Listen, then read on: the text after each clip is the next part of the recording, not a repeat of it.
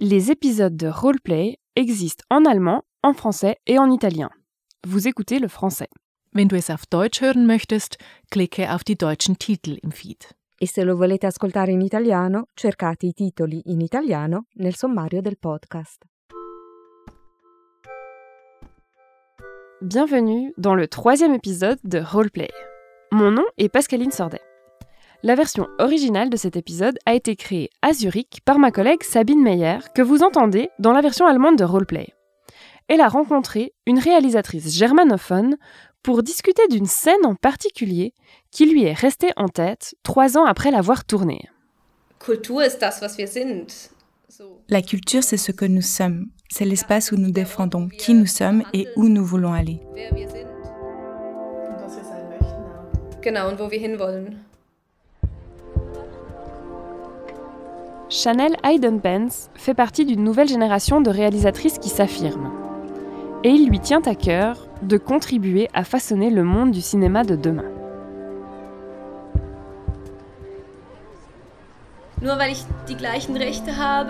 Bien que j'ai les mêmes droits, je vis dans un monde où je n'ai pas eu mon mot à dire dans la définition des règles du jeu. Car les règles sont ainsi. Nous ne sommes jamais invités à nous asseoir à la table des négociations. Et les règles sont tellement ancrées dans le fonctionnement de notre société que nous les avons intériorisées. Je souhaiterais qu'on arrive à un point où savoir qui cuisine et qui ne cuisine pas dans une scène de film n'ait aucune espèce d'importance. Mais malheureusement, nous n'en sommes pas encore là.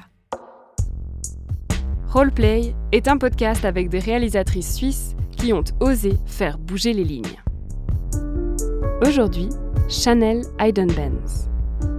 Un projet de SWAN, le Swiss Women's Audiovisual Network, une association qui vise l'égalité des sexes et la diversité dans l'industrie audiovisuelle suisse. Aujourd'hui, Chanel Hayden-Benz nous montre comment la transformation d'une scène, qui semble sans importance à la première lecture, raconte en fait une histoire plus vaste sur la représentation et comment un mot, une réplique, peut tout changer.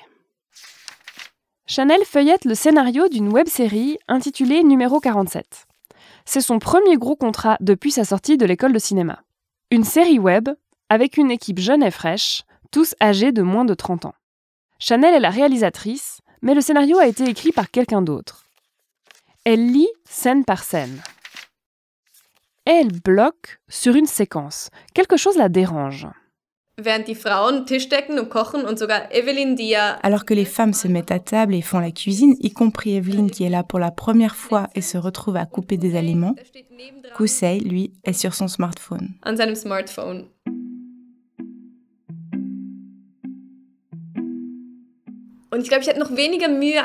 Je pense que j'aurais eu moins de mal à ne filmer que des femmes dans la cuisine plutôt que ce mec dur à cuire à côté d'elle. L'homme en train de se détendre. C'est un détail, mais qui représente bien plus. Cela représente une réalité dont je veux m'éloigner. Si je me contente de la reproduire, je deviens un obstacle au changement. Chanel aborde ce point lors de la rencontre suivante avec son producteur. Bien qu'il y ait encore des dizaines d'autres décisions à prendre, elle explique ce qui la dérange dans la scène de la cuisine. Mais elle ne peut pas dire exactement de quoi il s'agit. Dramaturgiquement, la scène fonctionne. C'est avant tout un sentiment. Et ce sentiment, son producteur ne le partage pas. Au contraire, il trouve que la cuisine est un bel endroit pour montrer que la mère accueille la nouvelle petite amie dans la famille. La cuisine représente la confiance et c'est facile à comprendre. De plus, la scène est réaliste. Ces arguments ont fini par me convaincre. Mais c'était surtout que le sujet ne lui paraissait pas assez important pour continuer à se battre. Il y avait encore tant de choses à faire. Ça marche. La scène, le système, ça marche. Son sentiment, c'est juste un sentiment. Un problème individuel. Et un problème que ses collègues ne partagent pas, qui ne rencontre aucun écho. Alors, on revient à ce qui a fait ses preuves, montrer la femme dans la cuisine et l'homme absent.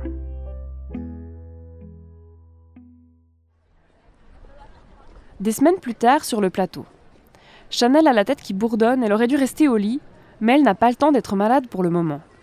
Elle doit encore mettre en boîte d'autres scènes, dont l'une d'entre elles est cette fameuse scène de cuisine.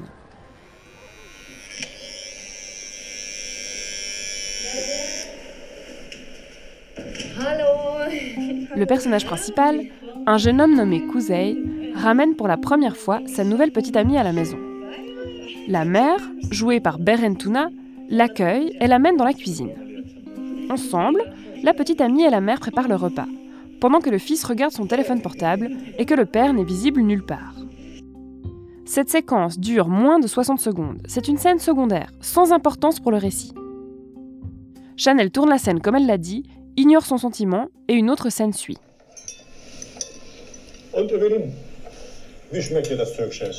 Cette fois, nous sommes dans le salon.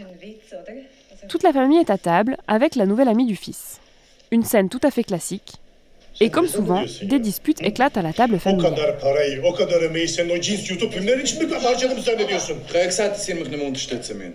Entre les prises, Chanel remarque que Beren Tuna, qui joue la mère, est préoccupée.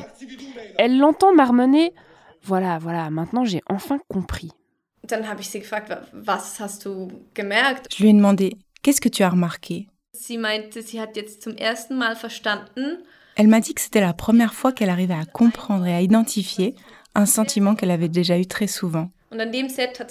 Sur le plateau, elle a alors pu formuler ce souvenir et cette sensation pour la première fois. Très souvent, dès qu'une scène devient intense, dramatique, ou qu'un conflit survient, elle n'a plus rien à dire. intensiv wird, dramatisch wird oder Konflikt äh, kommt, sie nichts mehr zu sagen hat. Sie in ihrer Figur ja keinen Text mehr hat. Son personnage n'a plus de texte. La femme se tait. Beren Tuna et Chanel échangent leur point de vue. Chanel comprend ce qui dérange Beren. Alors, elle ne se contente pas d'écouter, elle agit. Alors, je lui ai simplement dit d'ajouter le mot de la fin. C'était tout à fait banal sur le moment. Je lui ai juste demandé d'ajouter une phrase. Et c'est comme ça que nous avons essayé de nous opposer. Une phrase courte, huit mots, à peine perceptible pour moi en tant que spectatrice.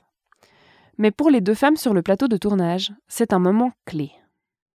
Ce qui a été le plus marquant pour moi dans cette scène, plus que d'avoir remis en question les images pour ne pas tourner de stéréotypes, c'est l'expérience que j'ai vécue avec Beren. L'expérience, quand deux personnes ont un sentiment de malaise, de ne plus être seules. Ce n'est plus un problème individuel, c'est un nous qui se forme.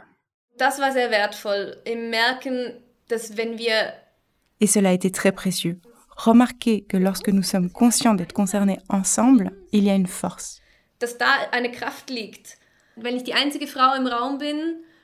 Si je suis la seule femme dans la pièce avec cinq hommes et que j'aborde un sujet parce que j'ai l'impression que quelque chose ne fonctionne pas et que cinq voix me répondent, je ne vois pas le problème, alors, malgré mon féminisme, je me dis qu'il n'y a pas forcément de problème et qu'on a encore plein d'autres problèmes à résoudre.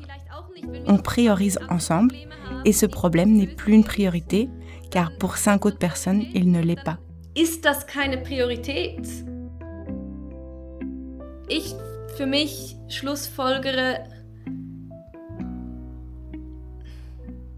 J'en déduis donc que oui. Il faut plus de femmes. Que si nous sommes plus nombreux, ce genre de problème ne passera plus inaperçu.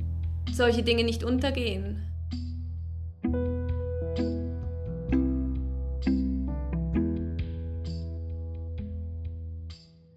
Deux ans se sont écoulés depuis le tournage de cette scène. Depuis, Chanel a suivi de nombreux autres projets et elle a acquis de l'expérience. On s'est donc demandé, avec cette distance, qu'est-ce qu'elle changerait, très concrètement, si elle pouvait tourner à nouveau aujourd'hui. Ma collègue Sabine lui a proposé de regarder la scène à nouveau. Et la discussion a été longue et animée. Ähm, Sabine propose les femmes pourraient faire ce que font les hommes, boire de la bière et mettre les pieds sur la table. Also nachher zuerst ein Bier und sitzt der. Ja, genau. Also Ja, genau. Diese Bierszene wäre das, wir haben es noch nicht tausendmal gesehen. Cette scène de bière n'est pas quelque chose que l'on a déjà vu mille fois. Ici, la question est, est-ce quelque chose auquel je m'identifie en tant que femme, qui m'inspire, qui me libère? Pour moi, c'est un débat passionnant auquel je commence à avoir des réponses.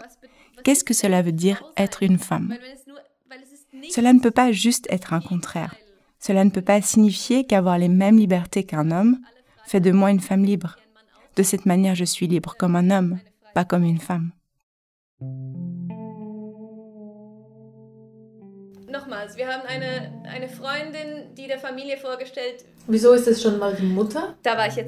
Et la discussion repart de plus belle. Genau,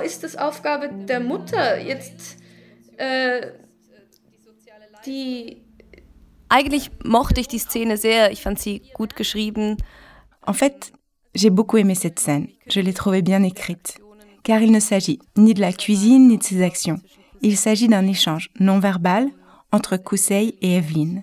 Lorsqu'Evelyn réalise qu'il lui a menti, après que sa sœur ait laissé échapper un commentaire. Les actions et la cuisine ne sont ici que des activités qui se déroulent au premier plan, alors qu'en réalité, quelque chose d'autre est en train de se passer. Et c'est pour ça que ça m'a été si difficile d'y apporter des changements dramaturgiques. Und trotzdem hätte ich das im Nachhinein anders machen wollen. Et pourtant, avec le recul, j'aurais voulu faire les choses différemment. On ne trouve pas toujours les réponses, ni sur le moment, ni même après. Ce qui compte, c'est la prise de conscience et ce qu'on choisit d'en faire ensuite. Was mich wahnsinnig befreit, sind Figuren, die, die mit den herkömmlichen Regeln der Gesellschaft brechen. Ce qui me libère, ce sont les personnages qui brisent les règles traditionnelles de la société. Les films qui montrent des femmes sauvages qui ne se contrôlent pas, qui font tout ce à quoi on ne s'attend pas. Les femmes comme les hommes d'ailleurs. C'est d'avoir des hommes qui pleurent, qui parlent d'émotions. Tout cela peut paraître cliché, mais il y a tellement de films incroyables qui ont un pouvoir libérateur. Die einem einfach, die Kraft haben, einen zu befreien.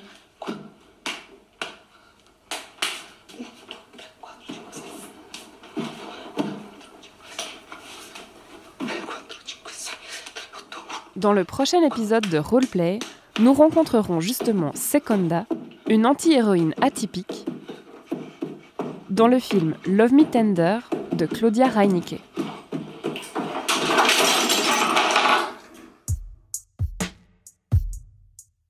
Merci d'avoir écouté Roleplay.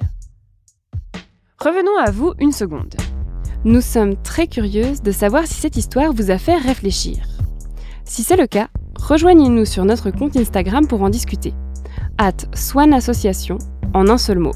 Et si vous n'en avez pas encore eu l'occasion, regardez la web-série numéro 47. Si cet épisode vous a plu et que vous voulez nous soutenir, partagez-le, parlez-en sur les réseaux ou laissez-nous des étoiles sur Apple Podcast ou Spotify. Mon nom est Pascaline Sordet, je suis votre guide pour la version francophone de Roleplay. Dans le prochain épisode de... Dans le prochain épisode... Avec la voix française de Laure Gabu. La version originale de cet épisode a été créée par Sabine Meyer I would actually leave. Yeah. en collaboration avec Katharina Hackstedt. Tease? Cet épisode a été enregistré à la Podcast Tower de Zurich. Réalisation, production et mixage Katharina Hackstedt, Tinka Media. Assistante de production Fiona Giger, Tinka Media. La musique vient de Blue Dot Sessions. Supervision Stéphane Mitchell, identité visuelle Sarah Rottenberger, concept Katharina Hackstedt, Pascaline Sordet, Isabella Visetti avec l'aide de Stéphane Mitchell et le soutien de la présidence de Swan et de son comité exécutif. Production exécutive Swan, Swiss Women's Audiovisual Network. Swan remercie tous les soutiens et sponsors qui ont rendu ce podcast possible. L'Office fédéral de la culture, la Loterie romande, la Fondation Ernst Gunner, Alliance F et la Fondation Mercator Schweiz, la Fondation Émilie Gour, la Fondation Hurtli, Suisse Perform, Suisse Image, la SSA, Société Suisse des auteurs, le GARP, Groupe Auteur-Réalisateur-Producteur, la Fondation pour l'étude du travail féminin, le SSFV, syndicat suisse film et vidéo, et le GSFA, groupement suisse du film d'animation. Merci d'avoir été avec nous et de soutenir les créations portées par des femmes, visuelles et sonores.